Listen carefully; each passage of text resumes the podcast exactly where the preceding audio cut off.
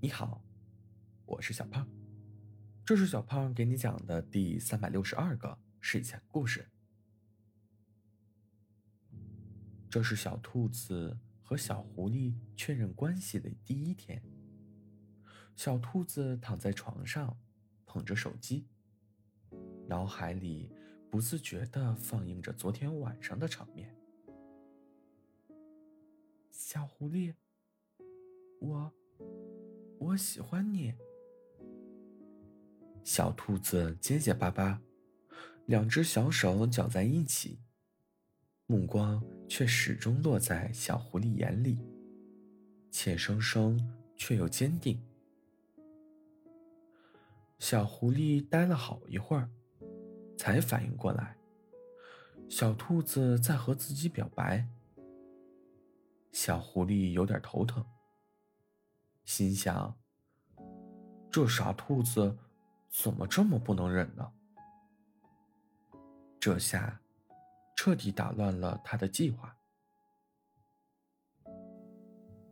原来，小狐狸一直在数着日子，再过四天，就是小狐狸和小兔子相识的第九十九天了。小狐狸想带上自己种的九十九根胡萝卜，和小兔子表白，却没想到，小狐狸回过神儿，轻轻的抱住小兔子，说道：“我也喜欢你。”小兔子和好朋友小松鼠分享了这件事，小松鼠却说。哪有女孩子先表白的呀？越容易得到的，越不被珍惜呢。小兔子不相信，小狐狸才不是那种狐狸呢。他反驳道。小松鼠又问：“小狐狸有告诉他的朋友们吗？”我不知道哎。待会儿问问吧。不过我觉得都没关系。小兔子脑海里一直循环着小狐狸那句“我也喜欢你”，根本容不下其他。小狐狸发消息来了：“小兔子，你醒了吗？”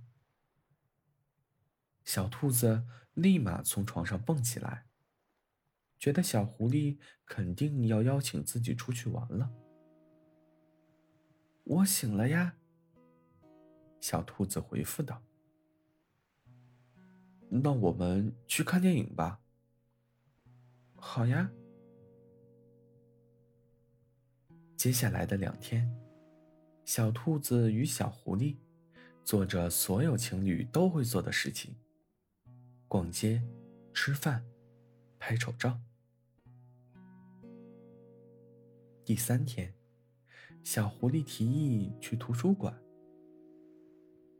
小兔子便特地的带上了一副金丝眼镜框。可到了图书馆，小狐狸坐下便开始玩手机，时而愁眉不展，时而面露微笑。小兔子有点不开心，但也没说什么。第四天，小兔子起了个大早，想着今天的约会节目。可等到小兔子收拾好，准备出门了，都没等到小狐狸的消息。小兔子点开聊天框，小狐狸。你起来了吗？小狐狸立马回复了：“我醒了，但是今天白天我有点事儿。晚上我们糖果屋前见吧。”小兔子很失落，回了个好，便往床上一躺。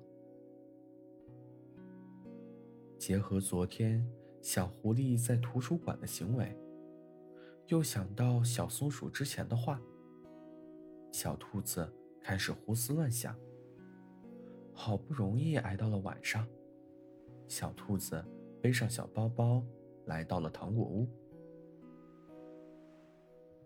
小兔子刚想询问小狐狸到哪了，糖果屋的小彩灯突然全灭了，四周一片漆黑。小狐狸推着一辆布满彩灯的小车，优雅的出现了。小兔子。今天是我们相识的第九十九天，这里是九十九根胡萝卜。你可以跟我久久的在一起吗？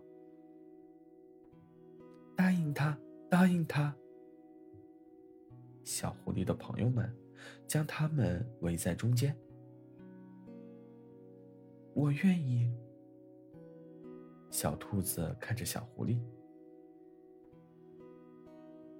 小狐狸在小兔子耳边轻声说道：“虽然女孩子也可以表白，但我想让你知道，我的喜欢不比你少。”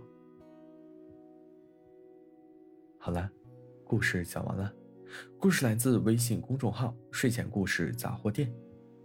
我们下次再见，晚安。